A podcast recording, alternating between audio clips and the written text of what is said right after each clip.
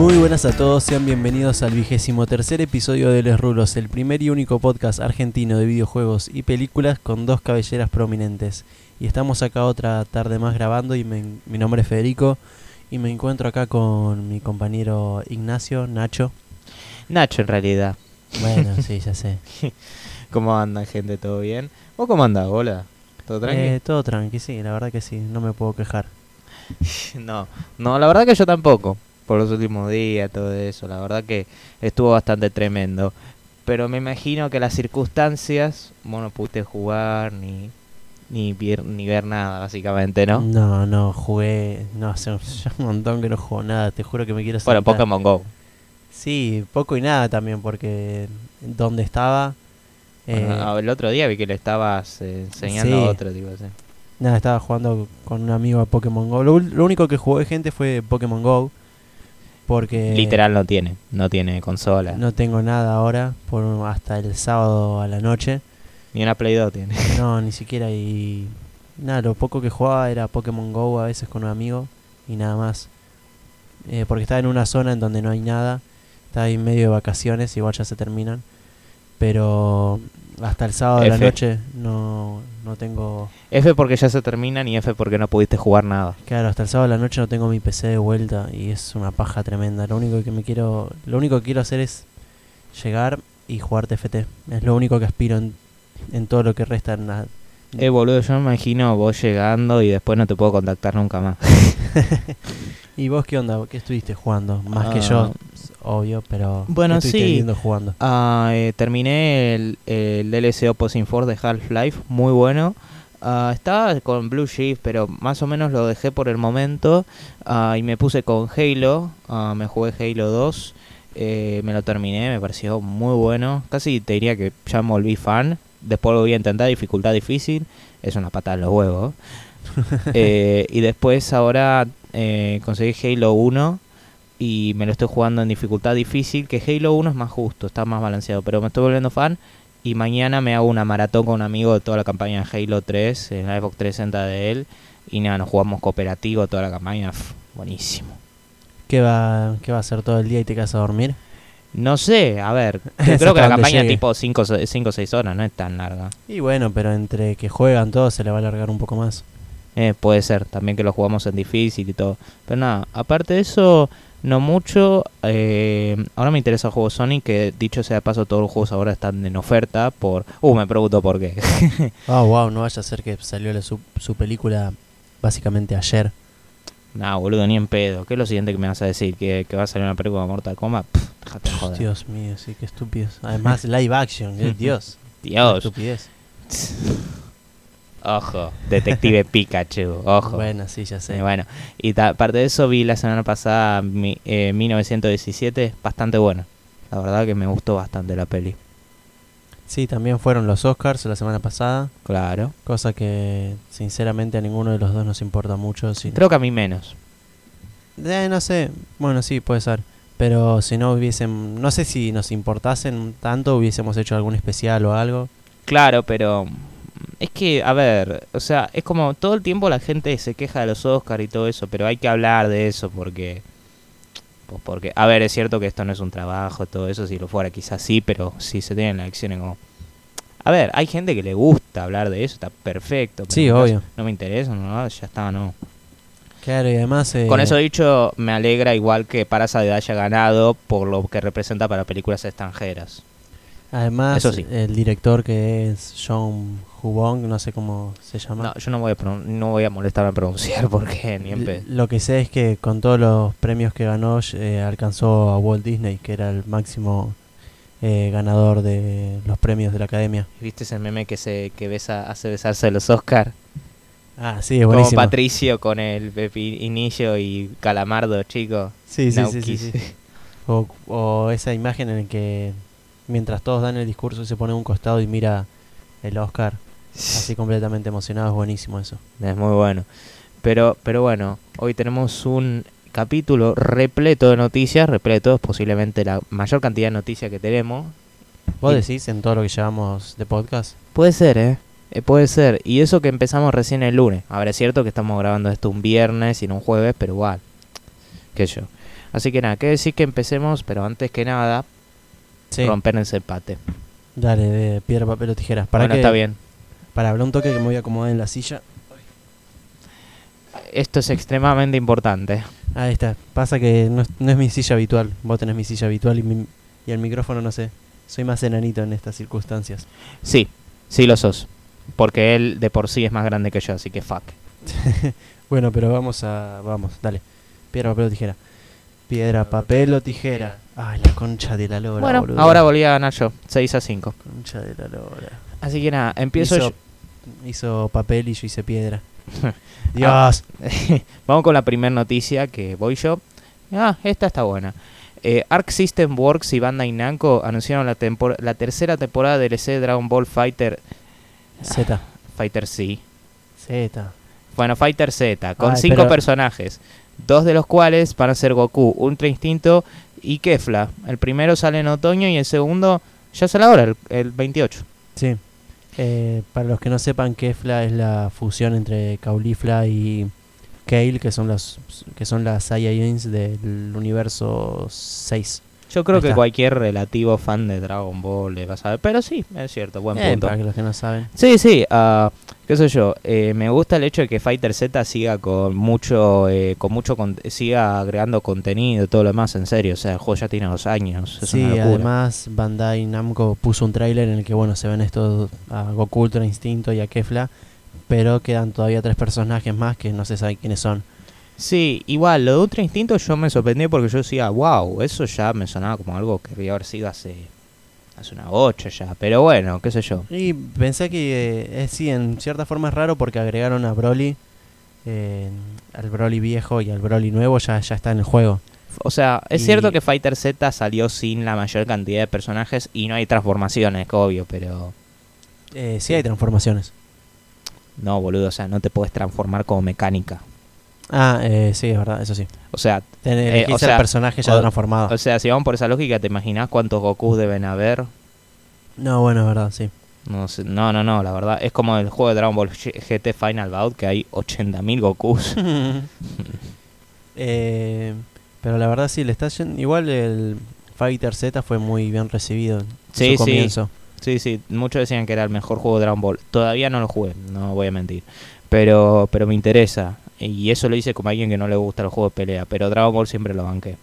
Y bueno, pero pasando a la siguiente noticia, que en la cual es la mía, y siguiendo hablando de Dragon Ball, tenemos que el último juego de Dragon Ball, Dragon Ball Z Kakarot, que es más o menos un juego que, que el, el RPG, mundo abierto, que bueno, de mundo abierto no Action tiene mucho. RPG, Sí, sí. y de RPG algunos dicen que no tiene nada, pero igual está siendo bien recibido por el público. Eh, tiene que fue el mejor el mejor juego vendido de Estados Unidos de enero, eh, siendo el tercer juego de Dragon Ball con las mejores ventas del primer mes, eh, bajo, o sea, está abajo de Fighter Z y Budokai 1 en ese top, en el top 3. Qué impacto que tuvo Budokai cuando salió, eh. Me, sor- sea, me sorprende que Budokai 1 sea más vendido que Budokai 3. Ah, bueno, Bu- es Budokai, no Budokai Tenkaichi. Sí, y no solo eso, dice primer mes, quizá Budokai 3 a largo plazo terminó vendiendo más. Sí, obvio. Y es curioso porque el Budokai 1, volviéndolo a jugar, no es muy buen. O sea, a comparación del 3, la verdad que carece un poco. Pero, pero sí, este Kakarot está haciendo críticas decentes. Un poco lo mixto, pero por lo general ok. Además, ya supe que lo hacía CyberConnect 2, que hicieron los Uti Benilla Storm de Naruto. Ya más o menos pintaba bien. Sí. Eh, pero el, sí, el Kakarot, yo escuché cosas mixtas y la verdad es que como no sé por dónde guiarme. Igual. A mí me encantaría jugarlo, eso sí. Sí, a mí también. Es más, dicen que en cuanto a la historia te agrega. Que está bien, es siempre lo mismo. Te cuenta la historia de Dragon Ball, pero que te cuenta cosas que el anime o el manga no te cuenta. Y no sé si dentro de todo son canon. Por ejemplo, un poco de la relación de Android 16 Ujú. eh, con Gohan. Ah, también está, hay un minijuego de relleno que es que manejas en auto con Goku. Sí, o si no, que también puedes. Eso del anime, eso no jugamos. Sí, sí, yo leí el Eso manga. es el no, no. relleno Sí, sí. del anime. Está claro que se basa más en el anime original que en el manga per se. O sea, eso, eso no es decir mucho, eso es lo equivalente a decir de que... O sea, en realidad sí se basa en el manga, pero agrega. O sea, eh, no es que le falta respeto al manga, no. No, no, nada. no, para nada. También tiene ese minijuego que es eh, que Goku saca la cola ya siendo adulto y se pone a pescar. Sí, sí, eso no entendía nada. ¿Qué Eh, onda? Hay una explicación, pero no, no la leí todavía. Pero bueno, ahora... Eh, bueno, pero tiene mucho, yo qué sé, si tiene una explicación para mí debe tener mucho más sentido que con unas pinzas le, le saquen la cola a Goku de GT.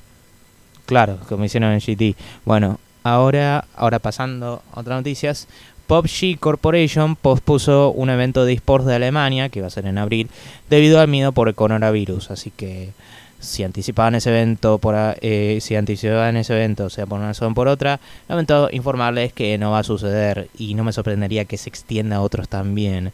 Sí, eh, lo que se sabe es que mm, PUBG canceló este evento y ya tenía un, es, este evento es de un total de otros cuatro grandes eventos que iban a realizar durante el año y todavía no, no hay una fecha definida para cuándo se va a, a realizar. Eh, esto porque bueno, eh, la OMS envió este, o sea, la Organización Mundial de la Salud envió este pedido de que se cancele el evento. Es decir, no es moco de pavo porque la Organización Mundial de la Salud le dijo, bueno, mira, por las dudas, por la pandemia que está habiendo el coronavirus, no lo hagan. También había pasado con, habíamos contado con, con Overwatch y con Blizzard. Ahora hay rumores de que debido al coronavirus se va a atrasar el lanzamiento de la Play 5 y, y Xbox Series X. Es un absurdo, pero eh, pero es verdad. Bueno, es verdad lo Sí. de- del ser humor. Sí, puede, tiene, puede ser, ¿no? Es decir, por ejemplo, Sony tiene su sede en Japón, está muy cerca Sí, ahí de, sí, sí. de China, así que puede ser tranquilamente. Peligroso. No, y también quería decir que, bueno, además de Overwatch y, Blizzard, todo el tema que se suspendieron, por ejemplo, el LOL, ah, en hace poco un evento del LOL se hizo puertas cerradas también, eh, porque por la pandemia que había de coronavirus, no sé en dónde fue, pero fue creo que también en un país de Europa y por las dudas también lo hicieron a puertas cerradas. Ujú. Sí, no sé, no sé. La verdad que la situación es un quilombo. Sí, son medidas que hay que tomar por prevención y está bien. yo Sí, sé. obvio, está bien. Es un dolor de voz, pero no queremos que nadie muera. Es un mal necesario, digamos. Sí, o sea, no, no, no el coronavirus. Dios, no. Es una- eso Vale, directamente. eso es Jesús, parece, parece es Dios. Bueno, envío esto, aprendan, malditos humanos.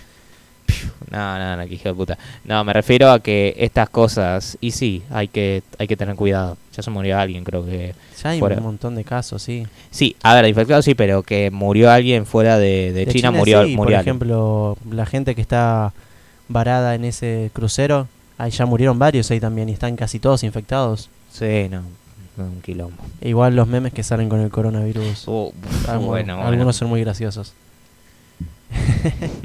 pero bueno, ahora tengo mi turno yo y esta noticia no sé cómo conectarla, pero tenemos que un año después de su lanzamiento eh, hubo un parche que actualizó el Devil May Cry 5 y le quitó el DRM de la versión de PC.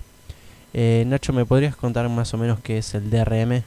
Tenía una, cuando lo escribí tenía una suposición de que ibas a decir, probablemente él no sepa que eso sí, pero bueno, no. Ah, mira, DRM es como una táctica que se utiliza en PC para ahora evitar la piratería, que es básicamente Ah, que solo lo puedes jugar online, sí. y todo eso y que y no es solo un simple ah bueno jugar online y te- todo eso. Por lo general es a coste de performance eh, corre peor y todo eso. Sonic Mania por ejemplo lo tuvo cuando salió y en PC era un quilombo era una mierda y Devil May Cry 5 lo tuvo el lanzamiento era tipo así pero últimamente el juego se podía seguir jugando y hasta cierto punto sí es una de esas cosas de decís a ver se puede jugar sí pero rompe los huevos pero No, sacaron no, sí, obvio. Y, y, eh, y me parece excelente Sí, porque está bien. Quizás nosotros, o no, bueno, no sé.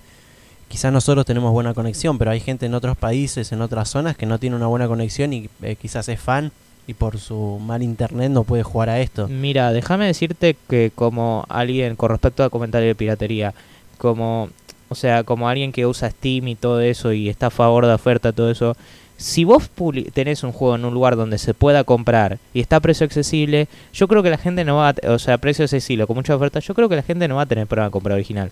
De hecho, muchas veces la piratería es lo que conduce al comprar el producto. Sí, obvio, lo sé, lo sé. A veces algunos lo hacen como diciendo, uh, no sé si el juego me corre en PC, pero obviamente no me lo quiero comprar. ¿Qué hago? Bueno, Lo eh, pirateo. me, lo- me lo pirateo, 5 segundos lo juego. Eh, y después y después se, se lo compra. Vi muchos casos así. Sí, o también de que simplemente lo descargan para la versión pirata para jugar, pero no sé, no tienen acceso a la versión, no sé, al online o algo, y que de tanto que le terminó gustando, terminan comprando el juego original. Y onda, no es un caso Capcom como EA, Ubisoft o, eh, o no sé, bueno, EA, Ubisoft, Activision que los juegos los ponen re caros. No, a ver, Capcom ahora justamente está con una oferta, o sea, tranqui. Sí, bueno, pero tampoco nos podemos meter en la... Uy, no sé si se me escuchó ahí, pero... Bueno, lo ahora que sí. Decía, eh, creo que es porque apreté el cable del micrófono, pero no importa. No lo. Eh, lo que decía es que no sé, no sé si nosotros nos podemos meter en las billeteras de la gente, pero yo que sé, quizás hay, hay personas que les cuesta de verdad y no pueden comprar el juego por más que quieran. Claro. Ah, mira, sí, yo creo que mejor lo dejamos ahí. Y pasamos a otra noticia relacionada con Day May Cry, que es que Capcom confirmó que el modo Survival de Day May Cry hay tres alias llamado Bloody Palace va a incluir co-op offline. Y creo que es la primera vez que hay co que se presenta co-op, al, al menos de forma online, en un juego de May Cry. Puede que me equivoque. Hay que aclarar que eh, se refiere al port de Nintendo Switch que va a salir ahora dentro Sí, poco. sí, tenés razón, perdón. Eh, Estuve viendo un poco de este modo Bloody Palace porque me llama la atención y es más o menos como las torres de de ay, de Mortal Kombat. sí, es un modo Survival, sí. Sí. que tenés, bueno, en el en el Devil May Cry 5 tenés 101 pisos y vas subiendo todo y no sé, que tenés una única dificultad todo y vas subiendo todo y cuando morís podés empezar desde cualquier piso y eso como que supuestamente lo que dicen es que te ayuda a mejorar tus habilidades o lo que ya llevas jugando desde entonces. Mm, No sé, a ver, me gusta el hecho de que como por le agreguen cosas, todo eso, Sí, cosas obvio, está está, muy copado. Y quién sabe, quizás a futuro también lo agreguen en otras consolas o lo agreguen en otros juegos. Me parece que es algo que está muy copado. Además, tiene razón en la cara, no es como que el otro es Dante, pero otro Dante. Este es como Virgil, que es el hermano de Dante. Está muy buena Ujú. inclusión, tiene sentido. sí, sí. No, sí, está bueno. Siempre me interesó Devil May Cry. Ahora que está en Switch, quizás considere comprármelo. Mentira, no tengo una Switch. bueno, mejor dicho ahora que está en Steam. no, sí, obvio. Ojalá tuviera una Switch. ¿Sabes cómo estaría jugando Pokémon Sword and Shield? si tuvieras una Switch, no, me, no le comprarías ningún juego nuevo porque están carísimos. No, sí, me gastaría todo en Pokémon Sword and Shield. True Story, eso le pasó a un amigo. No, pero yo te digo en serio, me compraría Pokémon Sword o Shield y, Sí. y lo, lo reventaría, boludo, lo reventaría. Me imagino. Eh, Dios mío, tengo muchas ganas de una Switch. Maldita sea, Nintendo, te odio. Pero bueno, pasando a otras noticias que esto sí ya no tiene nada que ver. eh, tenemos que BioWare eh, confirmó que estaba trabajando en una reinvención sustancial de Anthem, es decir, para una versión 2.0. Que medio tarde para mí BioWare te diste cuenta de que el juego no es lo que esperabas o que el juego no es lo que la gente quería o que es un Destiny pero peor y más tarde. Ok, voy a empezar con algo positivo. Eh, hubo casos de juegos que salieron medio como el orto, después mejoraron. Miremos casos como No Man's Sky o The Division, el primer The Division, que después mejoraron. Con eso dicho, eh, Sí, era algo progresivo, sí. todo lo demás. Y, y no solo eso, sino que no solo, no solo se pasó el año pasado, no sé si lo cubrimos también, de que básicamente el CEO de, Anth- eh, de, de BioWare decía, no, Anthem lo dejamos. Sí, creo que sí lo pasó, y ahora como, y no, vamos, a ver, si el juego resulta mejor, bien, pero eh, ¿esto va a beneficiar las ventas? No, o sea, ya a este punto a la gente no le va a importar. Carajo, el BioWare llega al punto de que la gente piensa que estás básicamente muerta. Bueno, pero teniendo en cuenta eso, por ejemplo, había un early access que se llamaba Subnautica, que no sé si te suena el juego, Me suena de nombre nada más. eh, que bueno, que es un survival bajo el agua y survival, administrar tus recursos así. Y al principio era un asco también, está bien, era un estudio indie, pero ahora es un juego que recontra remil jugado y es más, creo que va a sacar, tiene ahora un DLC ya también que está en, en early access y es un juego muy querido y muy, muy jugado. Bueno, a ver, en definitiva, ¿esto está mal? No, no está mal. Y si el juego resulta mejor, que bueno, el juego va a resultar mejor, pero si ya al punto de ser un buen Eh, juego, ponele. Si, si ya al punto de ser un buen juego a la mm, No Man's Sky, por ejemplo, bueno, entonces bien, con eso dicho, voy a seguir jodiendo BioWare porque se toma mucho tiempo. De joder, tipo, mm, Sí, no, obvio, se tardaron un montón porque el juego ya salió el año pasado. Eh, no Eres sé- tonto, chico. Eres un tonto. Eres un tonto BioWare. Pero sí, bastante tiempo se tomaron y ya es como que el juego está medio muerto ahí. Es como el meme, ya déjalo, está muerto. Sí, como darle galope a un caballo muerto. Sí. Dios mío. Dios. Eh, pero bueno, Nacho, ahora tenemos... ¿Qué tenemos? Algo sobre un 3. Sí, porque Starbreeze, que desarrolló juegos como Payday, Payday 2 y más infame ah, este de Walking Dead, Sí. eh, Sí, sí. Ya sé cuál Ah. decís, el... Ay, no me sale el nombre. eh, Overkill The Walking Dead. Sí, ese. Sí, sí, le Sí, costó sí. mucho. Está buscando publisher para Payday 3, en lo posible antes de la primera mitad de 2020. Sí, la verdad que Starbreeze en este momento está en una situación complicada. Eh, o sea, por un buen tiempo dejaron Payday 2 de darle mucho soporte y todo eso, pero básicamente después de Overkill The Walking Dead dijeron Payday 2, Payday 2, Payday 2. Están, están en problemas, están en serios problemas. Sí, es más, después cuando salieron, creo que fue cuando salió el Battlefield Hardline o un par de Battlefields después, es como que ahí le dieron también más contenido al Payday. Es más, creo que salió un, no sé si fueron los de Starbreeze, pero en Payday 2 que había un policía así con una silla de ruedas, como haciendo haciendo alusión al Battlefield Hardline. Y no sé, ah, Yo quiero decir que jugué al Payday 2 y es bastante complicado. No. muy complicado. Yo es un juego que literal vi, o sea, vi amigos jugar, pero nunca jugué por mi cuenta. Ah, dicen que está bueno. Algunos están con los huevos llenos, en mi sentido que están los huevos llenos Fortnite, como que está re explotado, que está lleno de y todo eso, pero... Sí, no sé, qué sé Sí, yo. pero el Payday 2 está bien, es jugable todo, pero tampoco es ya, está en el top de los, de los streamers. No, no, no, ahora no, pero en su momento Sí, en estaba su prendido momento fuego. O Eh, quizás ti- dejalo Starbreeze, basta, ¿eh? Tiene ese método medio táctico que, bueno, medio táctico táctico que tiene, ¿cómo se llama? El Tom Clancy, el Eh, Rainbow Six, Rambo, Rambo Six, sí, ahí no me sale. sí, sí. Eh, el arcoiris sexto. Eh, así que nada, la mejor de la suerte para Starbreeze y veremos cómo resulta Payday 3. Sí, porque ahora pasamos de Starbreeze a hablar de Ubisoft, porque el CEO de Ubisoft, Yves Guillemot, confirmó que la PS5 va a ser retrocompatible con casi todos los juegos de PS4. Y es curioso que justamente el CEO de Ubisoft confirme esto y no la propia Sony. Igual, eso a veces pasa, porque obviamente las third parties van a saber algo de las consolas antes por adelantado. Creo que Sí, comentamos obvio. algo que dijo EA la semana pasada, si no me equivoco. Creo, no estoy seguro. Eh, aunque me llama la atención que diga casi todos los juegos, como diciendo, ¿por qué sacarías esto? No sé. Claro, es que ellos sí, es verdad, ya lo saben desde antes, le dan los... Quizá de- con todo se refiere a casi todos los importantes. Y andás a ver, quizás se refiere a ca- ca- casi todos los juegos de ellos, de Ubisoft. Y de quizás lo de las demás empresas no. Creo que dijo los juegos en general, pero puede que me equivoque. Oh, sí, ya sé, ya sé que dijo los juegos en general, pero andás a ver. Bueno, en definitiva, está bueno que la PlayStation 5 tenga retrocompatibilidad al fin. Obvio, sí. No tenemos una consola en la que se proponga compatibilidad, retrocompatibilidad completa desde la PlayStation 2 con la PlayStation 1. Sí, la Play 3 lo tuvo con, brevemente, pero no duró nada. No, no, sí, sí, sí, sí. Y la Play 4 no tuvo nada. Bueno, pero la Xbox...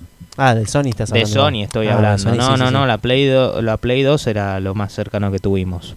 No, sí, eso es verdad. Eh, pero Nacho, ¿qué tenés de que decirme ahora? de Ahora en CEO? relación con CEOs, porque ahora el CEO de Epic Games, Tim Sweeney, comentó que las compañías de videojuegos deberían divorciarse de las cajas de botín y las políticas. Con lo primero es bastante claro lo que se refiere, onda. Cajas de botín, Sí, a- eh, a- ay, apuestas, porque sí, son apuestas, no jodamos. Ah, básicamente eso, estoy de acuerdo. Ahora, con las políticas se refiere a todo eso de la de, de recoger datos de las personas y Sí, todo eso obvio, sí, a la Google, por ejemplo, y todo lo demás. sí, sí, sí. Y es medio curioso que diga eso, porque eh, la Epic Games Store tiene, una- tiene medio infame porque dicen que te agarra datos, todo eso. No es algo que yo he visto, puedo contro- probar, pero no puedo decir que yo lo he comprobado mucho. Pero es curioso, me resulta curioso el comentario. A ver, estoy de Sí, acuerdo tampoco con lo es que algo dice. que puedes negar. No, no sé, no puedo negar ni afirmar. Yo no lo vi mucho. Ahora, a ver, ¿estoy de acuerdo con lo que dice? Sí. ¿Es hipócrita o no? No lo sé. Pero bueno, al menos estoy de acuerdo con lo que dice. Sí, e igual es fácil decirlo de una persona que no saca juegos y tiene una tienda. Pero Sí, por supuesto, obvio. es muy fácil decirlo desde ese punto Es de como vista. que es como que Gabe Newell hable. Claro, sí, no, no es que te está diciendo... Uy, Perdóname, Lord Gamer, no voy a volver a hablar más de mal de vos. Praise Lord Gaben. es, lo, es como que EA, no sé, diga, diga eso y cuando son los principales en hacer esto. eh, Yo no creo que EA sea tan mala como Epic. Ya lo voy diciendo. ¿Cómo, cómo? Yo no creo que EA sea tan mala como Epic, ya lo voy diciendo. No, eh, que- no, perdón, No, que al revés. que Epic sea tan mala como EA. No, no, no, no. No, no, olvídate para nada. No, no, o sea, no es tan malo. Además, Epic sí hace juegos. De vez en cuando, pero hace. Sí, obvio, o sea, hizo el sé. Fortnite y todo. Pero es fácil decirlo desde su posición de CEO y teniendo Ah, sí, una de las competencias de tiendas con Steam. O mejor dicho, es más fácil decir que, a decir que hacer. Sí, obvio. Es más fácil decir que hacer que hacerlo. Eh, ahora mi turno, porque seguimos hablando de Epic y tenemos los juegos gratis de esta semana de la Epic Game Store que recopilan tu información y se la envían a chinos con coronavirus. no, mentira, perdón, gente, F por China. No, pero, Qué hijo de... pero los juegos gratis de esta semana, que hay uno que me interesa bastante, son, Oh, me pregunto cuál será. son Kingdom Come Deliverance y Astes. Eh, bueno, el que, me, me- que más me interesa es Kingdom Come Deliverance, obviamente. Sí, es un juego que fue bastante popular, creo que salió, va popular en esos, en los estándares que tiene, ¿no? ¿Cuándo salió? ¿2018 2019? Creo 2018. Ujú. Dios, ¿cuántos- ¿cuáles fueron los juegos de la semana pasada, te acordás? No. Porque ya como hace tres semanas que no claimeo nada ahí y me duele en cierta parte. Boludo, te cuento una y te vas a cagar de risa. Viste que recientemente me cambié a Windows 10, ¿no? Sí. Todavía no instalé la Epic Game Store. Ay, Dios mío. ¿Sabes que yo, yo, la, yo la dejé abierta? Ojo, no, no es que perdí la cuenta, nada, la tengo, pero es que todavía no la instalé, no sé por qué. Y no, y no tiene que ver que seguridad, simplemente me olvido.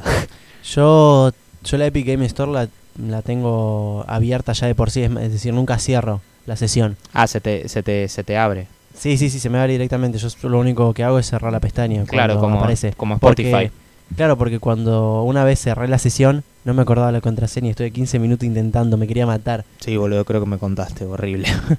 No, sí, me, me tengo que anotar las contraseñas porque si no me voy a olvidar. Y digo, ¿con qué mail lo hice? La puta madre, yo probando los mails. Y viste que algunas páginas te tiran la contraseña o, o te dicen si la contraseña o el email es incorrecto. Te dicen cuál es el incorrecto. No, acá no, sí. Acá te dice el email o contraseña es incorrecto. Y yo, la puta madre, loco, ¿cuántas Hasta que te combinaciones tengo que hacer? Pero bueno. Ahora relacionando con eh, cosas gratis y Eh, sí, también con empresas, tiendas. yo diría más cosas gratis, Cosas gratis, directos. Es que desde el 28 de febrero hasta el 1 de marzo va a estar disponible una demo limitada de Neo 2 que no necesita PlayStation Plus. Yo no yo no sé qué exactamente qué se tiene que hacer para o sea, tengo entendido que te tenés que registrar algo todo eso, algo completamente legal, todo eso, pero nada, te da la posibilidad de probar la demo y me parece muy bueno de parte de Team Seguramente te, de- te tengas que registrar con tus propios datos de, de Sony, de la cuenta de tu cuenta de Ah, sí, PlayStation. obvio. Ah, está copado eso. Y ya Team Ninja, por ejemplo, dijo que estaba en desarrollo de otro juego aparte de, de, am, de Neo 2. Y ya ellos hasta dijeron, sé que muchos quieren ni- eh, Ninja Gaiden 4. Sí, Mm. creo que lo habíamos dicho o algo así. Hablamos Eh, de Ninja Gaiden. No me acuerdo. Creo que... se- No estoy seguro. Yo Ninja Gaiden lo único que jugué fue el Sigma 1, que lo sigo teniendo. No lo pasé ni en pedo.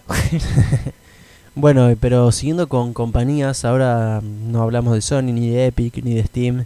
Vamos a pasar a hablar de Xbox. Porque Phil Spencer recientemente en una entrevista eh, en un podcast, que acabo de olvidar el nombre, eh, eh, comentaba que pl- él planea hacer un trabajo con la Xbox Series X en Japón. Un mejor trabajo, sí, no lo Sí. creí mal. sí. eh, debido a que, bueno, tiene una relación medio tire y empuje con el país, ya que solo el 0,3% de la Xbox One son vendidas en Japón. Eh, una de sus ideas además es comprar un estudio para desarrollar juegos en, Ja- en Japón. Eh, o Sí, sea, y una es- desarrolladora japonesa. Sí, y esto no es algo exclusivo de la Xbox One.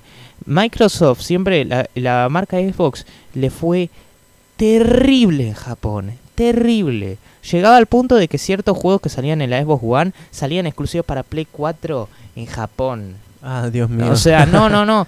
O sea, yo una vez vi un reporte de cuántas eh, consolas Xbox One se vendieron. 300 había un momento. 300. sí, no, nadie... Es decir, es, So- es Japón, es Sony o Nintendo. Sí, sí, y además, a ver, es cierto, eh, tenga, tiene que ver con que Microsoft es una compañía estadounidense, sí, probablemente. O también con el hecho de que Xbox One tenga, no tenga muchos juegos de producción japonesa y todo eso, a los Sí, también. estética anime. De hecho, Phil Spencer dijo que una de las tácticas era quizás comprar esas compañías. Que a total no sobra plata si ya estuvo comprando empresas anteriormente. Sí, com- eh, comprar esas compañías o al menos que los third parties también para, esa, esa- para la Xbox One. Claro, no, obvio, sí. Mira, Shenmue, Shenmue 3 no salió para la Xbox One. Am, también otros, Nino Kuni 2 que no salió para la Xbox y One. pero ponele, ahora, Persona 5 no salió ¿qué para la Xbox ventaja? Lo que planteo yo es así. ¿Qué ventaja te da comprarte la Xbox Series X en, en Japón para un juego, no sé, un, R- un JRPG o no sé, algún juego con Y- desarrolladores japoneses? Para. Sí. si no va a ser exclusivo de la Xbox Series X. ¿Qué?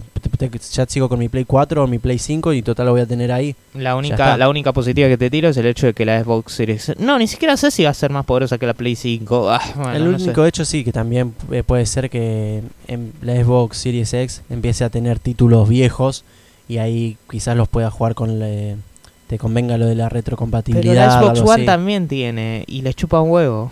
Claro, bueno, por eso, que, pero ¿para qué te, que- qué te va a convenir si no tenés exclusivos? O sea, O sea, si quiere vender, para mí la estrategia de sacar un, no sé, un JRPG. agradezco, agradezco los esfuerzos de Phil Spencer, en serio. Pero es un desafío jodidísimo superar eso. Claro, por eso lo que digo que para mí la estrategia a seguir es o sacar un JRPG con algún desarrollador eh, japonés o algún juego que no importa que sea JRPG, RPG, algún juego con desarrolladores japoneses y que sea, no sé, o exclusivo o exclusivo temporal de la Xbox o que sea un juego que de una de una saga famosa, pero que salga en Xbox, porque si no, ¿para qué me va a servir yo como eh, público japonés comprarme una Xbox si ya tengo la Play, ya tengo todos los títulos anteriores y quizás me sale exclusivo en la Play 4? No sé. No, la, verdad, la verdad no sabría decirte. Yo creo que va a apuntar más a eso eh, Xbox y también en el sentido de la retrocompatibilidad. Porque si no, yo qué sé, o quizás a- Eh. agarrar a su biblioteca más juegos desarrolladores japoneses para la Xbox, la Xbox One y en consecuencia ya la Xbox Series X ya la va a tener, no sé. Pero sí, como decís vos, es un trabajo bastante complicado.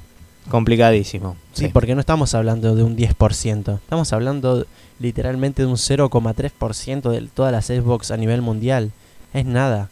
No, es, no llega a ser ni un 1%. Mm, mm, No.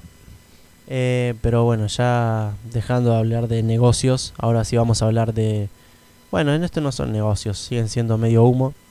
Pero te toca a vos, Nachin. ¿Me toca a mí? Sí, yo dije la de Phil Phil Spencer.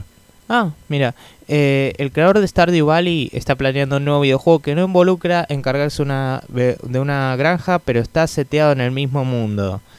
Pero ¿qué carajo va a hacer? O sea, ¿qué van a hacer? Como algún género que no tiene nada que ver, o que van a ser como Riot, que van a sacar mucho, mucho, muchos juegos relacionados con, eh, con algo que es del mismo en un mundo, o como hicieron con Final Fantasy 7, no me, no me acuerdo, Ditch of Cerberus, que era un shooter.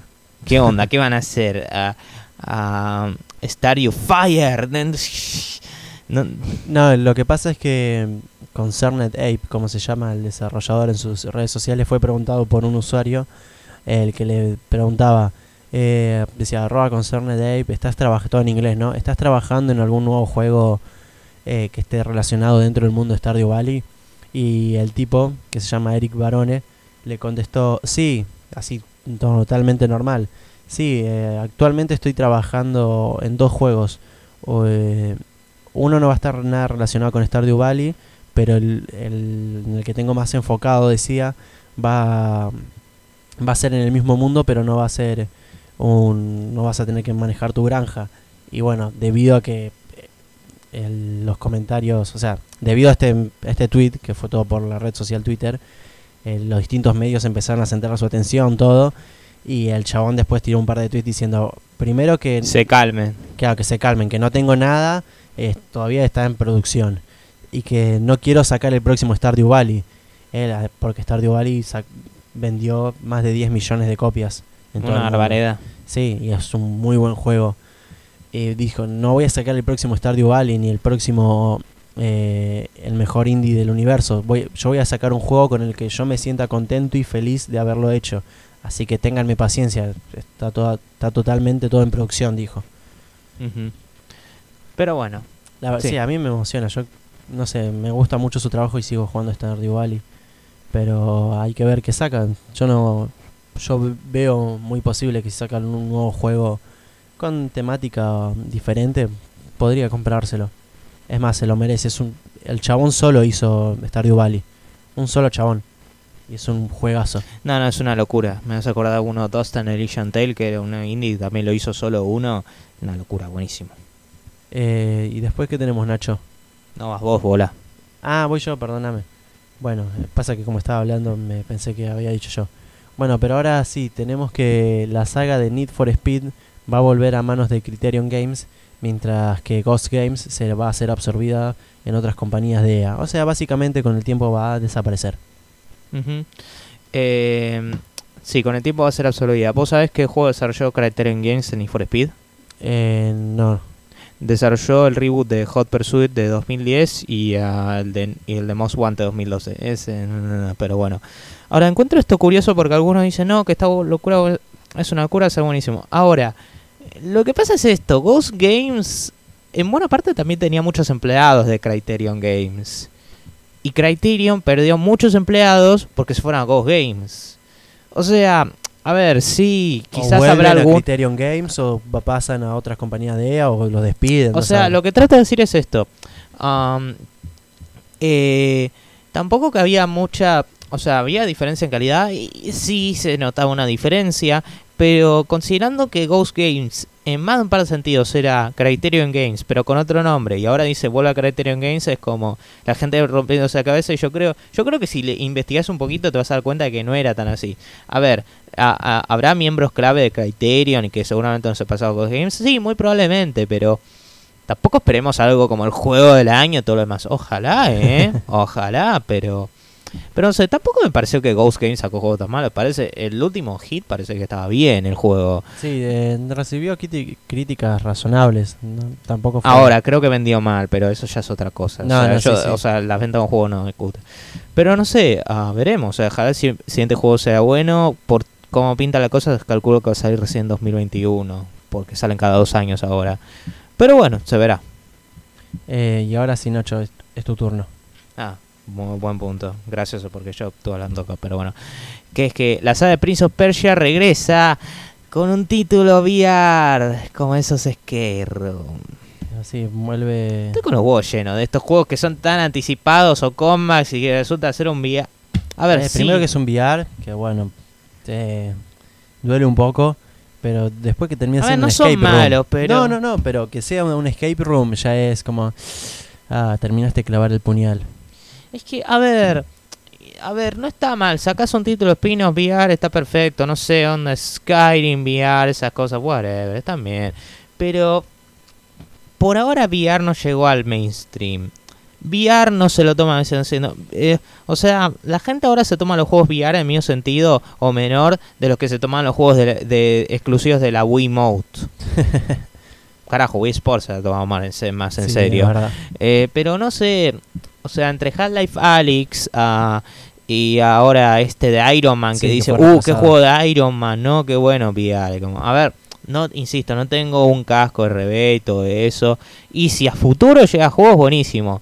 Pero yo digo, loco, en vez de por, en vez de anunciar un título eh, RB, antes hace un juego. O sea, hace un juego completo. Y después un RB. Después saca lo que se te cante. Si ahora, por ejemplo, Lego saca un título RB, está perfecto, mucho más huevo. Claro, Lego ya se cansó de sacar juegos eh, también. Bueno, Skywalker Saga pinta muy bueno. Pero bueno, eh, o sea, se entiende. Sí, sí, sí, sí, sí. Pero bueno, qué sé yo. Pero bueno, después de esta indignación total de Nacho, No, no es indigna. A ver, ojalá Sí, el juego título esté bien, como título VR, pero. Eh. Whatever, qué sé yo. Bueno, pero siguiendo con las noticias de VR, tenemos que el nuevo Hal- Half-Life 3, ah, no, perdón, Half-Life Alyx, que, Boludo, no seas así. que va a ser una secuela del. Un, un, un, Un spin-off de Half-Life. Sí, de Half-Life, pero que va a suceder entre el 1 y el 2. Sí, creo que sí, tengo entendido. No, Bueno. no leí mucho. Eh, que el Half-Life Alyx, que va a salir en VR, ya tiene fecha de lanzamiento oficial, que va a eh, ser el 23 de marzo de 2020. que si se acuerdan nosotros hablamos hace unos episodios de que Valve estaba sacando toda su colección de Half-Life eh, gratis en Steam. Por lo tanto, esta colección de todos los juegos gratis con los DLC mm, eh, va a durar hasta el- la fecha de salida de Alex. Ujú. Eh, sí, no sé, ah, digamos lo que quiera de, de, de Valve y todo eso, pero por una Valve está haciendo un puto juego y eso ya es decir algo, y por otra al menos se están comprometiendo con la fecha y un juego va a salir en marzo, al menos, Dios mío, o sea, ¿cuántos juegos se atrasaron, Dios? Pero hasta el título de Iron Man VR se atrasó, como dijimos. Pero bueno, ahora pasando, eh, pasando a otras noticias, eh, pasa que debido a que Quantic Dream, ya saben, otra Detroit Become Human, Heavy. Rain, Beyond Two Souls, va, a, vol- va a publicar los juegos independientemente, planean sacar más juegos en PC y otras plataformas de futuro. En otras palabras, gente, chau a la exclusividad de PlayStation, Sí. básicamente. Sí, sí, sí, sí. Que a ver, está ok, no me sorprende. O sea, está ok, definitivamente asegura de que los próximos juegos van a tener eh, van a tener pinta de portarse quizás a Xbox One o Series X. O Sí, quién sabe, andás a ver si quizás a alguno en Switch. Nintendo Switch. Eso sería Por interesante. ejemplo, el... Ahí, ¿cómo se llama? El Beyond Two Souls, no, el anterior. Ah, Heavy Rain. Heavy Rain podría salir para Nintendo Switch. Mira, Heavy Rain, Beyond Two Souls, eh, los dos. Sí, que bueno, es verdad, los dos. ya sí. Detroit te digo, pro- muy probablemente no. Pero, pero, Pero los primeros son juegos viejos también, sí, podrían salir tranquilamente. Y mira, si ahora Nintendo Switch portaban la trilogía de May Cry 3, eh, de- la trilogía de May Cry 3, la trilogía de May Cry, no hay razón por la cual no podría ser lo mismo acá. No mentira, la lógica, son juegos viejos, cualquiera, loco. A la semana pasada hablamos de que iban a portar un juego de 2002 de la Play 2. Claro, por eso, sí. Es, puede, puede tranquilamente. Es más, le vendría mejor también. Porque también de estos juegos que son. eh, que puedes elegir tus, el- eh, las acciones, todo. Para la Switch, yo creo que para lo que es portátil, viene muy bien. Son, son juegos tranqui tampoco, no es un shooter que tenés que estar concentrado. No, no, no, no. Además ya por sí en Play 3 corría medio Sí. limitado, pero bueno. Eh, y bueno, por último, dentro de las noticias de juegos, tenemos a Remedy, que mm, declaró que actualmente tiene dos juegos en desarrollo aparte de Crossfire X. Y básicamente todos están diciendo Alan Wake 2, Alan Wake 2, Alan Wake 2, Alan Wake 2, Alan Wake 2. Ya había habido Y rumores. Alan de- Wake 2. Ya habían habido rumores de Alan Wake, de una secuela, eh, así que puede ser más posible. Yo recuerdo a Alan Wake, por lo que he visto, como el investigador que no sabe correr, o que no sabe saltar, o Ah, cosas boludo, así. callate que, que en Halo no hay sprint. Me estás jodiendo. Boludo, no hay, no hay sprint en Halo. Recién en el 4 lo Ah. pusieron y fue recontroversia cuando lo Me pusieron. estás jodiendo. En Reach, creo que en Halo Dios Reach. mío. No, igual, el juego sigue estando muy bueno, pero hay una cagada porque hay en Halo Combat Ball hay unos niveles en los que tenés un espacio así de grande, claro, andas caminando. Y claro, por eso tenés los vehículos y todo, para transportarte rápido, todo. Claro, pero nunca que su personaje, que tiene? ¿Está paspado que no puede correr? Bueno, pensá que Master Chief está con toda esa armadura. Dale, pero se caga a tiro si no puede correr. Créenle una armadura más bueno, liviana, pero que resista. bueno, considerando que Marcus Phoenix de Gears of War eh, hace sprint con todo eso que Claro, tiene sí. encima, Puff Boy, papá. y Pero, lo único que sabe es cubrirse también, además de eso. Ah, y, y usar sierras, Sí. sobre todo usar sierras. Pero bueno, eh, dejando, dejando esos comentarios de, de lado. Sí, a ver, ahora está trabajando en este Crossfire X y los otros dos. Es muy probable que sea Alan Wake. Eh, por si no saben, Remedy también es reconocida por parte de Alan Wake a eh, desarrollar juegos como los primeros dos de Max Payne. Que el tercero lo desarrolló Rockstar. ah, y muchos pensaban de que los primeros dos lo hicieron Rockstar también, pero no. Eh, y ah, un poco más infame. Ay, me olvidé el nombre.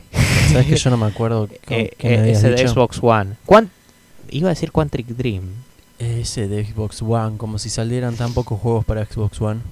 No, no, no. Eh, ah, eh, bueno, hay que hablar, Nacho, mientras. Eh, para, estoy pensando. mientras tanto pasamos a la película. sí. Bueno, sí, ya terminamos con las noticias de videojuegos y ahora pasamos a la noticia de películas. Eh, es tu turno, Nacho, entonces. Bueno, eh, pasa que eh, es el exclusivo de Xbox One y si no saben cuál es, bueno, lo lamento, nosotros tampoco. Ah, no nos acordamos. Maldita sea. Sí, sí. Eh, Quantum Break, listo, ya está. Ahí está, sí. Eh, bueno, ahora, la actriz de Joker, Stacey Beats, Stacey Betts, ah, perdóname si lo pronuncié mal, ah, es la, la que hizo la, la El amor. Ah, eh, No, perdón, perdón, eh, perdón. Bueno, sí, sí, eh, sí. sí, sí, Spoilers, ponele, ponele, de- tipo, de bueno, sí, a- amor, tipo así, Joker, ponele. ah, Bueno, pero debatió, bueno, está bien bueno, que diga eso, eh, porque puedo decir el, lo la- basta, Bueno, bueno, nos callémonos. Estoy como, estoy como uno de los mobs que está. ¡Ah! Tipo así. Eh, bueno, la actriz de Joker, Stacey Beats, Stacey Betts, ah, debatió que duda que Joker necesita una secuela, a pesar de que opina que Phillips haría un buen trabajo dirigiéndola.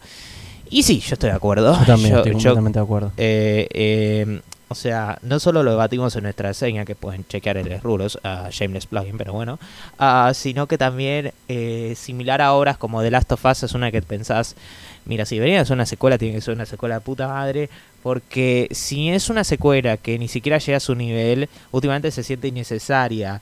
Porque cierra tan bien las cosas Joker. Y algunos dicen, bueno, algunas cosas no me cerraron, como algún, no da toda la respuesta. Ese es el punto. Claro, sí, eso que deja la imaginación del espectador o pa- algún día en un futuro muy lejano se vayan a confirmar, pero mientras dejan a volar nuestra mente. Sí, o sea, eso me pareció genial la peli. Y a ver, tampoco que digo es una peli perfecta y todo eso, pero me gustó en parte por eso, por lo concisa que era. Con e- en ese sentido, estoy como en un va y viene con la idea de una película, de, de con, una, con la idea de una secuela de Joker. Por si no saben, la mayoría de secuelas de películas, por lo general, apestan o no son tan buenas como las primeras. No, obvio, sí. Así es la maldición de las secuelas. Sí, eh, en películas, en videojuegos suele ser al revés. Pero bueno, la verdad que no lo sé. Ah, estoy muy de acuerdo con lo que dice la actriz. O sea, literal, eh, de acuerdo en cada palabra, porque no estoy seguro si sí o si no. Pero bueno. Para mí tendría que es un no rotundo. Si me dicen secuela del Joker, eh, digo no, déjala ahí. Si yo si yo soy eh, Warner, la cabeza de Warner y me preguntan o me viene algún productor con una idea, le digo no, déjala ahí. Mm, Ah, no está bien. Yo tampoco soy el director, todo, claro, pero claro. Ni siquiera sabes si quién sería el director, pero bueno. no por eso. Eh, pero siguiendo con Warner, tenemos una noticia que relaciona a su último estreno y no estamos estamos hablando ahora del DCU, ya que debido a la baja recaudación que tuvo la, su última película, la cual es Birds of Prey, Birds of Prey, eh, que tiene como protagonista a Harley Quinn o mejor en español Aves de caza, Aves de presa. Aves de presa, ahí está. Bueno, debido a su baja recaudación, Warner Bros. cambió el título online, o sea, in- internacional, a, en vez de Birds of Prey, eh, como una eh, Harley Quinn, cambió a Harley Quinn, dos puntos, Birds of Prey. Igual aclararon de que estos solo son títulos online, o sea, cuando lo vaya a ver en el cine y todo eso va a decir Sí, Birds of obvio, Prey. obvio. Eh, y sí, no me sorprende. Ahora nos está yendo muy bien. ah, con un presupuesto entre 82 y 100 millones, o quizás más si agregamos promoción. Solo recaudó hasta ahora 97.5. O sea, Sí, no. o sea, recaudó un poquito más del mínimo de su producción, que se estima. No, de hecho, si la máxima es 100 menos, un poquito Claro, menos. bueno, por eso, eh, superó un poco, por un poco al mínimo que se estima de producción. No, no, pero la verdad le está yendo muy mal, loco. Y yo, como te dije, me parece que parte tiene que ver con el rating R, que la gente no le tiene mucha confianza al DCU. No les no, no los culpo, los primeros años fueron jodidos. Sí, Ah, completamente, sí. eh, Después y- también me decías que. Ay, ¿cómo se dice esto? Por el tema del nombre, sí, que, Sí, of Prey. que uno ve of Prey y quizás no entiende qué es. Así que sí, yo estoy a favor, o sea, no me parece mala la decisión y todo eso. Lo que sí estoy en contra es que la gente, esté, eh, eh, que los fanáticos de la película estén empezando a boicotear la película de Sonic porque tienen miedo que va a recaudar más dinero. O sea, gente, pueden no ser tan patéticos. Recaliente. A ver, en serio, o sea, puede, a ver, yo no digo por No, una cuestión es de verdad, que una sea mejor que la otra. Es una boludez, loco. dale. Pasa que, bueno, por esa, por esa cercanía que tienen las dos de estreno.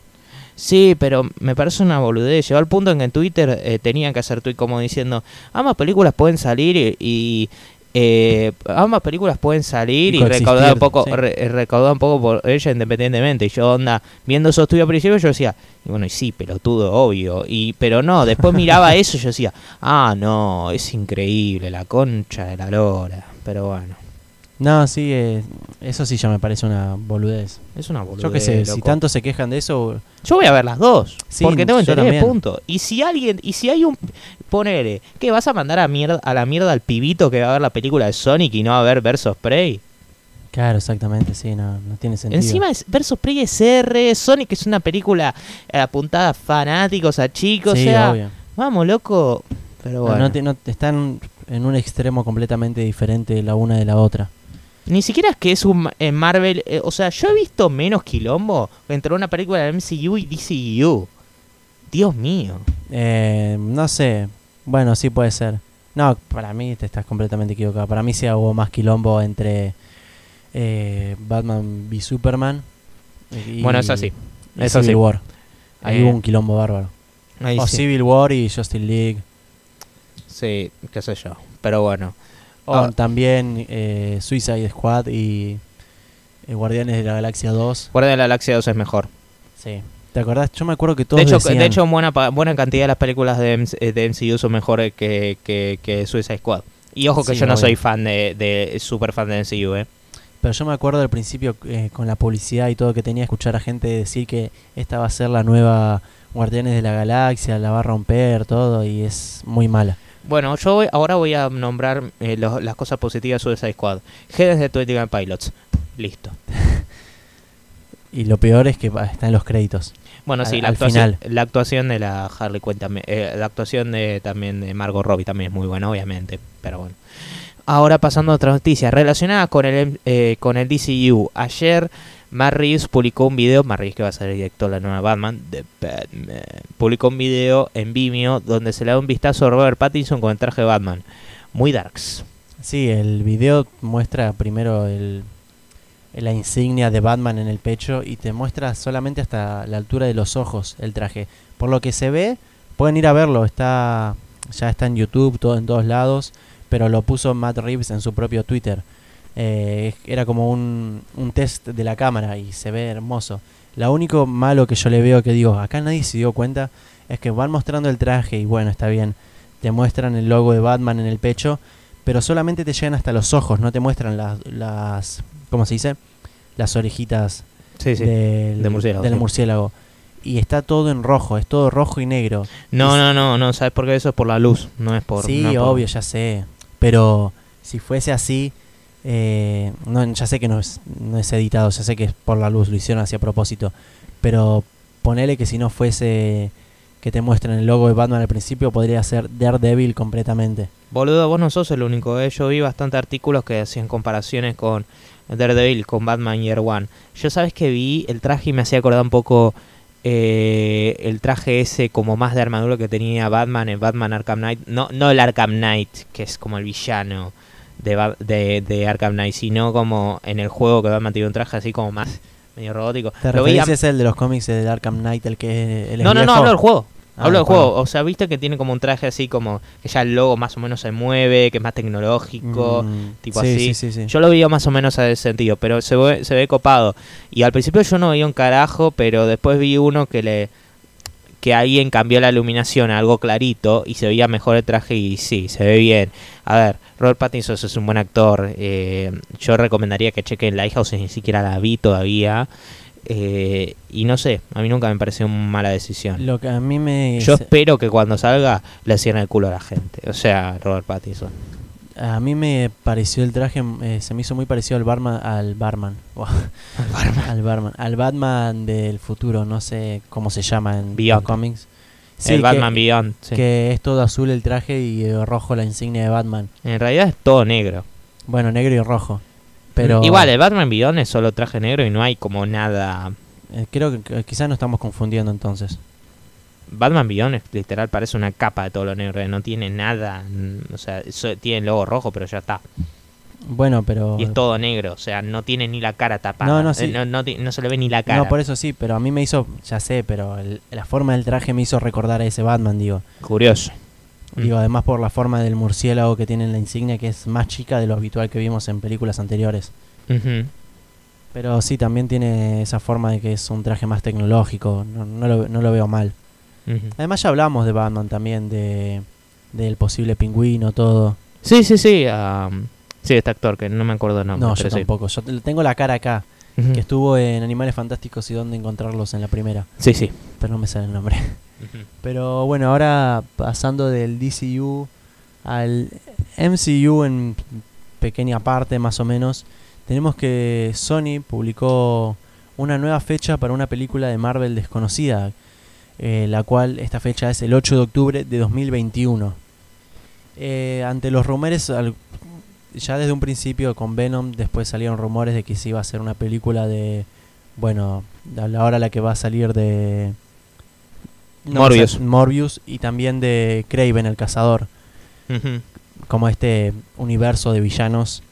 Y no sería sorpresa que Sony siga con esta idea eh, después de... A ver, a mí me parece bastante claro que es una película de Spider-Man o algo variado de eso. Eh, sí, pero ¿a qué te referís con una película de Spider-Man? Eh, Into the Spider-Verse no, no es. No, obviamente. Into the Spider-Man no es. Ah, no sé, algún variante de alguna película de Spider-Man. Algo relacionado con Spider-Man, sean villanos, sea tipo así. Para mí va a ser una película más de villano. Para mí va a ser eso, tipo, no se puede ser Craven o no sé quién más se Sí, es cierto que. Craven todavía no tenían fecha. Por eso. Dios mío, vamos a tener ya dos de, de villanos de este año de Spider-Man. Sí, sí, es verdad. Va a ser curioso. sí, más que nada eso. Porque después otra cosa no sé qué podemos decir. Mm, Eh. Bueno, podemos hablar de la siguiente noticia. Sí, también es verdad. Que es que Kelly Merry Tran, que si no saben, interpretó, que me imagino que muchos de ustedes saben, para mejor o peor, ah, interpretó a Rose en Star Wars The Last Jedi y The Rise of Skywalker, aclaró que no se molestó por su rol reducido en Star Wars Episodio 9. Igual, esto va con comillas, porque en realidad no es tanto que dijo que no se molestó, dijo, cuando le preguntaba, ¿te molestó? Él dijo, ella dijo, no, porque J.J. Abrams hizo un buen trabajo y todo lo demás, y todo lo demás, pero ¿te molestó? No, porque la película que es muy buena y todo eso, y tipo... mm, se me hace que están los ejecutivos de atrás. Eh, yo lo veo razonable porque está bien, no le molestó si la película hubiese sido un cagado. Un, está bien, bueno, para ella la película fue buena. Para mí me gustó también. Pero para la mayoría, me gustó, ok, sí. si hubiese sido peor de lo que es, quizás ahí sí hubiese dicho, y quizás les convenía me- apuntar para este lado, todo, pero entiendo tu punto de vista de que también están los ejecutivos de atrás. Es que, mira, es que estoy notando que cada vez que preguntan esas cosas, preguntas controversiales, siempre responden con no, pero en realidad está todo bien, o sea, o sea, parece todo parte de gente que todo dicen lo mismo. A Ryan Johnson también me preguntaron que también lo iba a escribir, pero yo dije no, porque es lo mismo. Dicen, no, que Ryan, eh, que, que J.J. Abrams hizo un trabajo de la reputa madre y todo lo demás y todo demás. A ver, la peli me pareció ok, o sea, porque parece que por lo que digo que me pareció una basura, no, pero yo digo, a ver, y si genuinamente no les pareció así, todo eso buenísimo, mejor, o sea, perfecto. Y puede ser, ¿eh? Pero la forma de que la respuesta me parece muy agendado todo. Claro, ya muy preparado, sí, puede ser, no es verdad. Además, con una marca tan importante como Star Wars. Sí, tiene que cuidar sus palabras. Sí, sí, es verdad, tenés razón, tiene, parece un poco tirado de los pelos. Eh, eh, estoy seguro de que seis meses después, John Boyega dice que episodio 9 es una mierda, como todas las anteriores. Dice que él quiso vender el guion originalmente porque se dio cuenta de lo malo que era. Ay, Dios. ¿Te imaginás que salte algo así? No, en realidad no es que casi lo pierdo, lo quise vender yo. No, no, eh, no, sí, eh, eh, seguro. Unos meses va a decir John Boyega, no, en realidad todo fue ahí. Todo estaba armado, queríamos sabotear con todo el elenco Star Wars Episodio 9, algo así. Ay, Dios. Pero bueno, siguiendo con Star Wars y volviendo a un querido director, eh, Taika Waititi, que si quieren conocer un poco más de él, tenemos su reseña de Jojo Rabbit. Y de Cazando Salvaje de un rulo más también. Sí, también, de ese, de ese universo medio spin-off de Les Rulos, que es un rulo más. Pero bueno, centrándonos en, centrándonos en la noticia, tenemos que Taita, eh, Taita, Taita Waititi, Taika Waititi. Taika Waititi eh, negó los rumores que siguen constantemente andando de que él va a dirigir una nueva película de Star Wars, aunque él dijo me encantaría hacerlo. Sabe- sabemos que en la última Disney Expo se anunciaron películas de Star Wars para 2022, 2024 y 2026.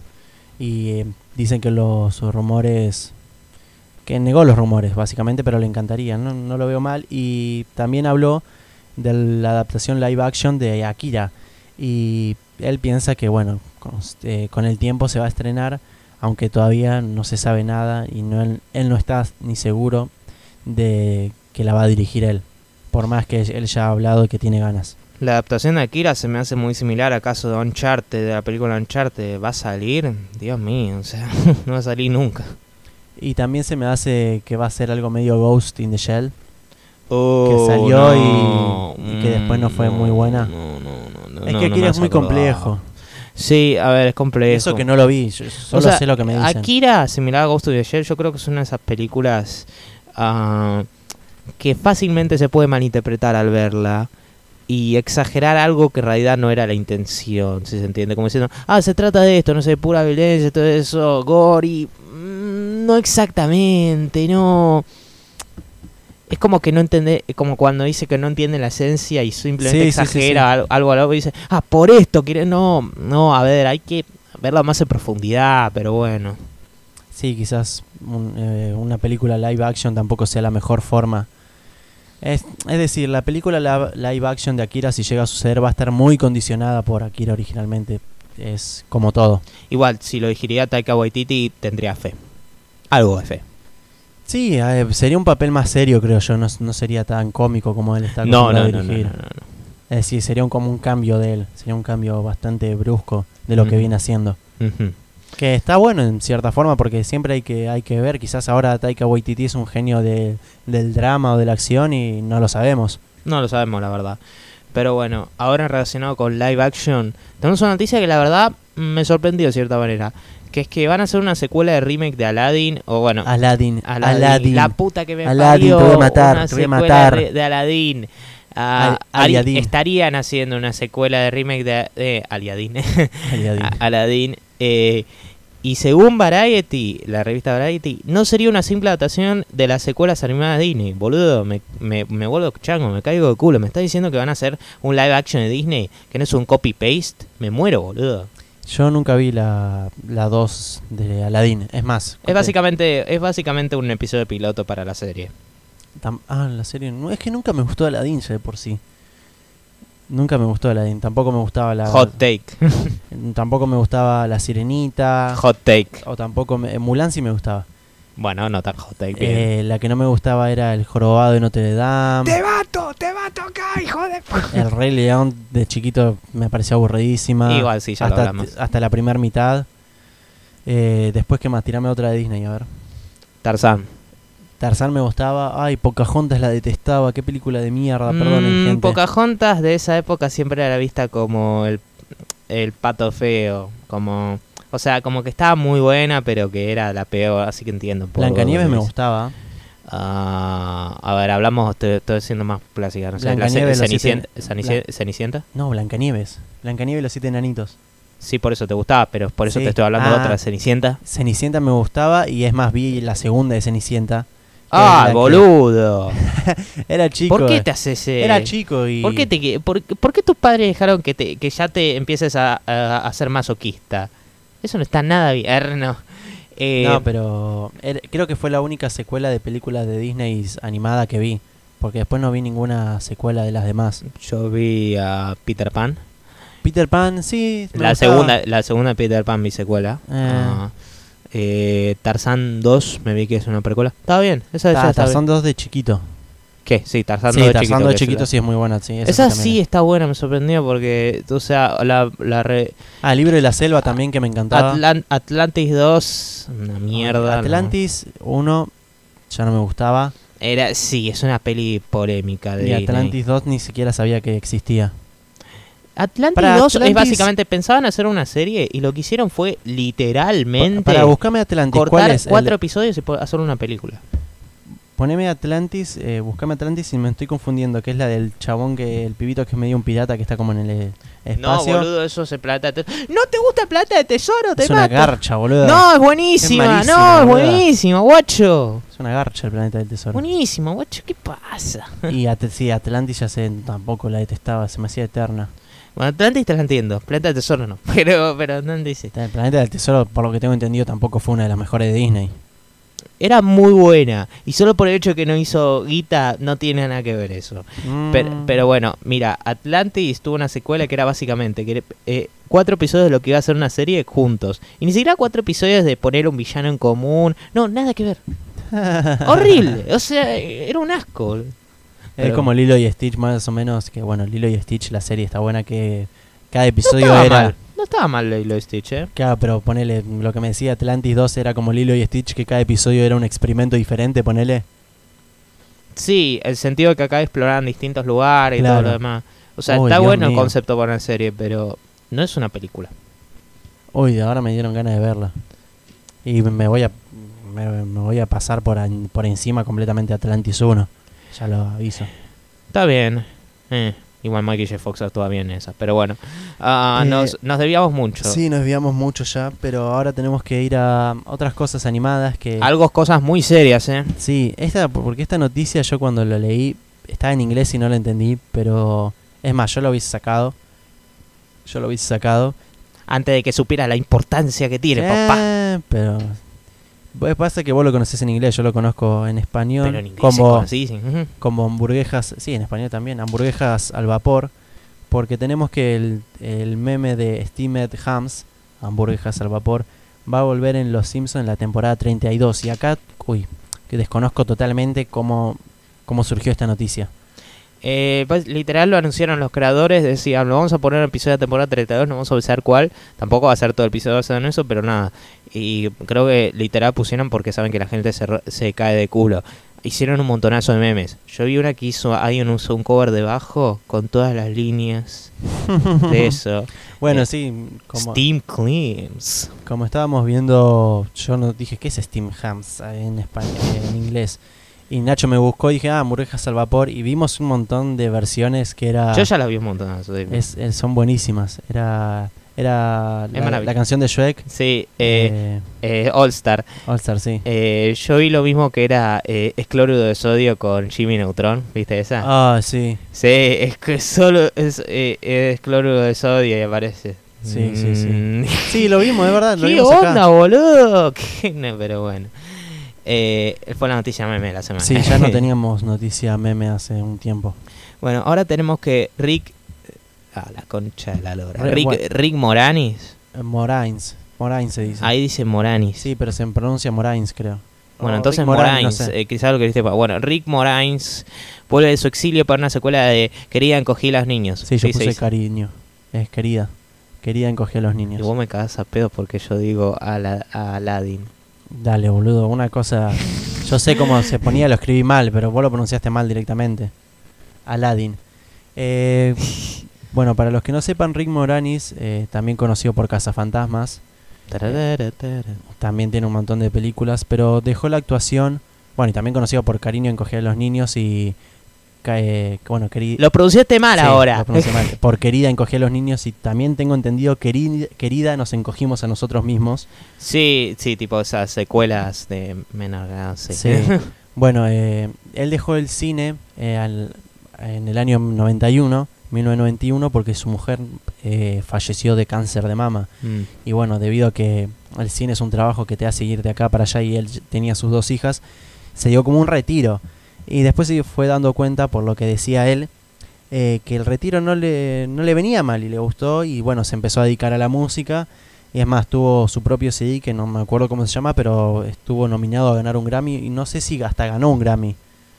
Eh, Y nada, eh, cuando hicieron el, el reboot de Casa Fantasmas con todas las mujeres y le propusieron salir a él ahí con forma de cameo, dijo, ¿para qué voy a viajar a, a un estudio y perder todo el día para, para aparecer cinco minutos en algo que hice hace 30 años? No me parece. Eh, tuye. Tuye. tiene un punto. Y, y la verdad, bueno, después cuando, años después, en 2016 se le hizo una entrevista, porque ya venía esta idea de una secuela de Querida encogía a los niños, él dijo que no estaba, en, no se había retirado, sino que se dio una pausa del cine. Una Mm. pausa bastante larga, chamullero. Sí, bueno, no. Es co- Es complicada si estás en Sí, sí. obvio, pero no, no te digo que se le murió la mujer ayer, eso ya lo superó seguramente. Sí, sí, sí. Pero igual en no es que realidad, se fue del i- cine igual en realidad supera esas cosas tan uno nunca lo su- supera realmente. No, obvio, solo aprende con a con- eso. convive con eso. Y es un tema delicado, pero bueno. Sí, el tema es que, bueno, no dejó el cine por sí porque ya de por sí completamente porque el- lo que se basó es que lo que decía él es que se puso muy selectivo con los guiones que le daban y se dedicó más que nada a hacer doblaje para películas animadas. Y ahora parece que Disney lo con eh, no sé cómo lo convenció para una secuela de Querida encogía a los niños, que yo quiero decir que no vi la primera, pero es muy, muy aclamada, es muy buena. Eh, Yo fui, eh, cuando me fui a, creo que fui a Disney, sí, en Disney fui a, eh, a Disneyland, me fui en 2015, había como un, más o menos un patio que tenía, no sé, ah, tenía, parecía que estabas en el lugar así, porque había pasto re grande, todo Ah, eso. mirá. Estaba copado, estaba copado, y eso que ni vi la peli todavía. claro, no, yo tampoco. Salieron memes también con Ant-Man, así. Ah, sí, sí. Está, está bueno. Pero nada, eso es algo bueno. eh, me dan ganas de. Todo esto que les conté es porque lo averigüé, no sabía quién era el tipo. eh, sabía que sé de la película Quería encoger a los niños, pero tiene una historia bastante interesante. Y por eso aproveché para contárselas y me dan muchas ganas de ver la película. Ahora tenemos. ¿Te tenemos a vos, Nacho, o a mí?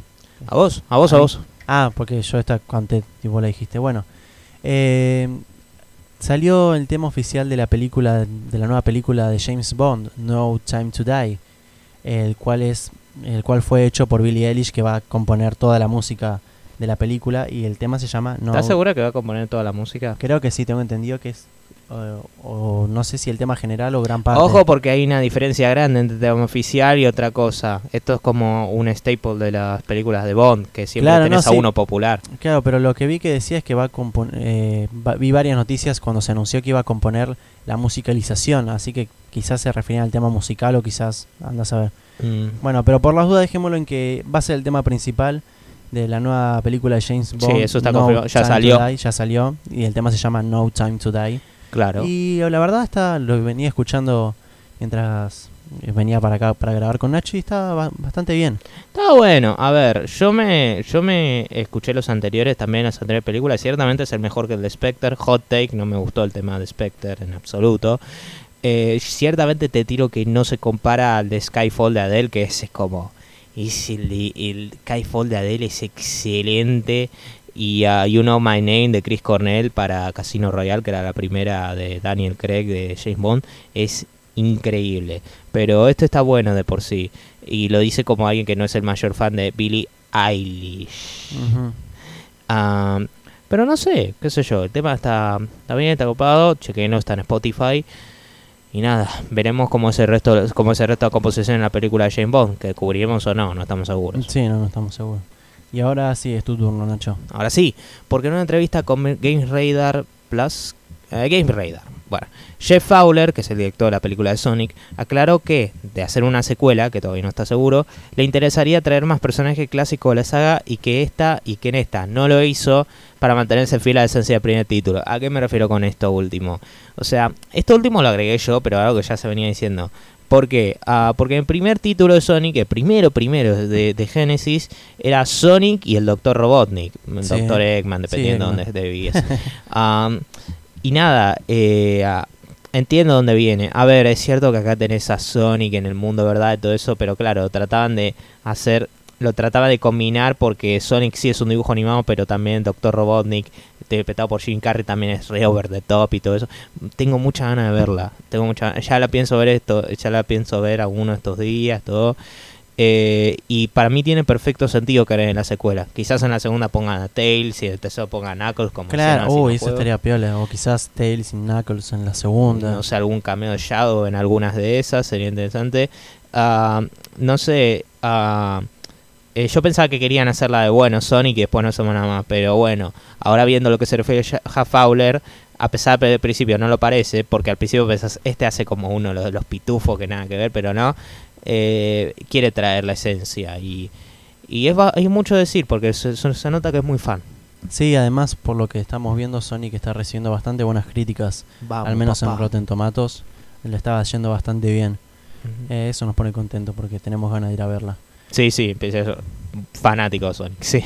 Y como anteúltima noticia de películas, ya casi cerrando, tenemos que mm, vuelve Indiana Jones porque Harrison Ford confirmó. Igual, eso ya se sabía. Sí, ya, sé- ya sé que se, ya se sabía hace rato, pero ahora tenemos una fecha porque Harrison Ford eh, confirmó que el rodaje va a comenzar en abril y que la película se va a estrenar el 9 de julio de 2021, es decir, dentro de un mes y dentro de un año y varios meses. Eso último tampoco era noticia. Lo que era más noticia era para hacer acordar, pero lo que era más noticia es que el rodaje va a empezar en abril.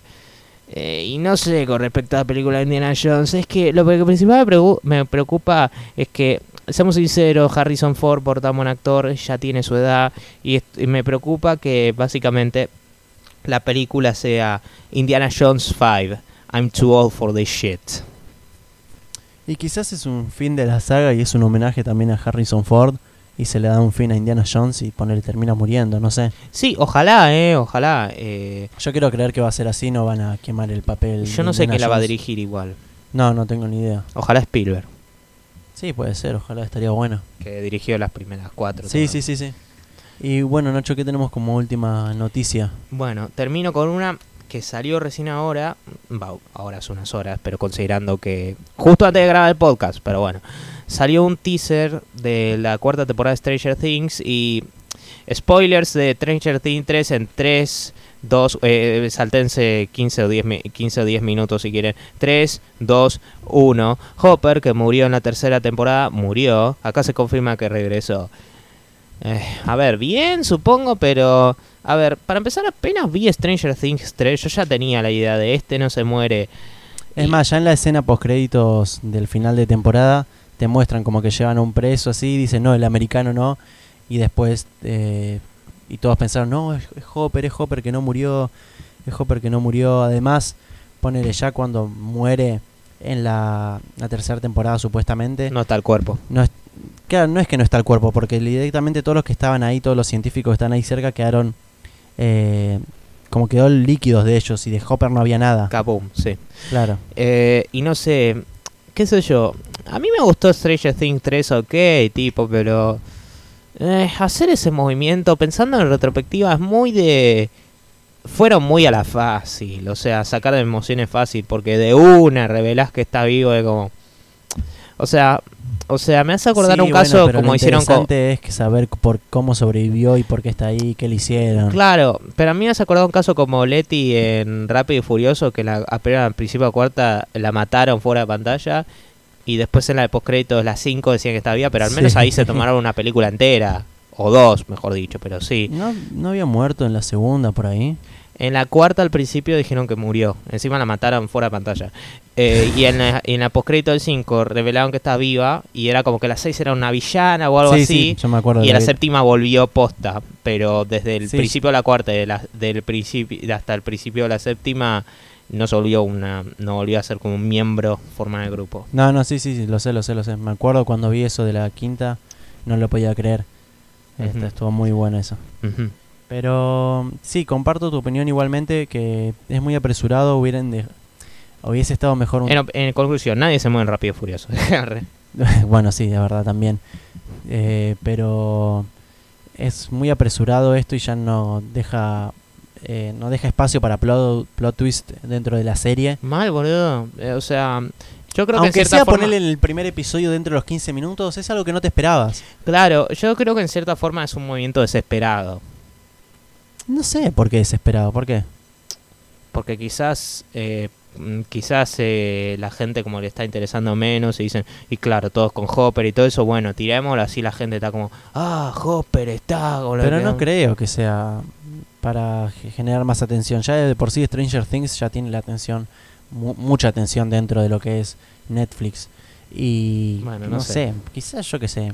Andás a ver, quizás eh, hay otro plot twist dentro de este plot twist y hay un cuarto plot twist y rompen 48 paredes. sí como decía, eh, Como eh, decía- Ryan Reynolds en Deadpool ¿Cuántos son 40 paredes? Eso, algo That's así. like 40 words Sí. bueno Pero bueno, gente, acá terminamos el episodio vigésimo, vein- vigésimo 23, iba a decir. vigésimo tercero Ahora sí Vigésimo lo tercer dije. episodio de Les Rulos. Eh, esta vez seguimos sin plato principal en el ámbito de videojuegos. Ah. Ah. Pero bueno, nada, tenemos, tuvimos un episodio bastante largo y con bastante noticias. sí sí bastante recargado Sí, y así que nada, ¿querés Nacho que les pase a recordar dónde pueden encontrarnos? por supuesto Bueno, si quieren escucharnos lo pueden hacer en Spotify, estamos como Les Rulos, en Google Podcast, en iTunes, en a- Apple Podcast, que no sé si es lo mismo. Apple Podcast Sí, Apple Podcast. Apple Podcast.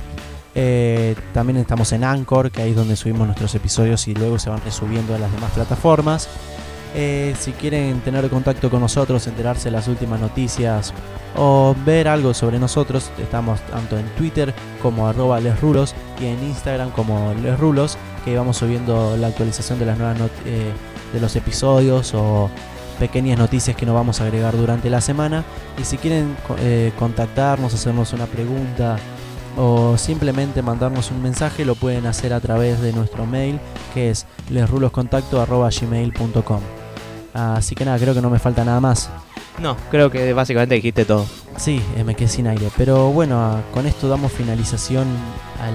Damos por finalizado, perdonen, al episodio vigésimo Ay Dios, vigésimo tercer episodio de Los Rulos. Se te está complicando, sí. Sí, se me está complicando. Todo por esta maldita manía. Así que nada, los esperamos la próxima semana con una reseña de películas. Nos vemos. Nos vemos. Chau, chau.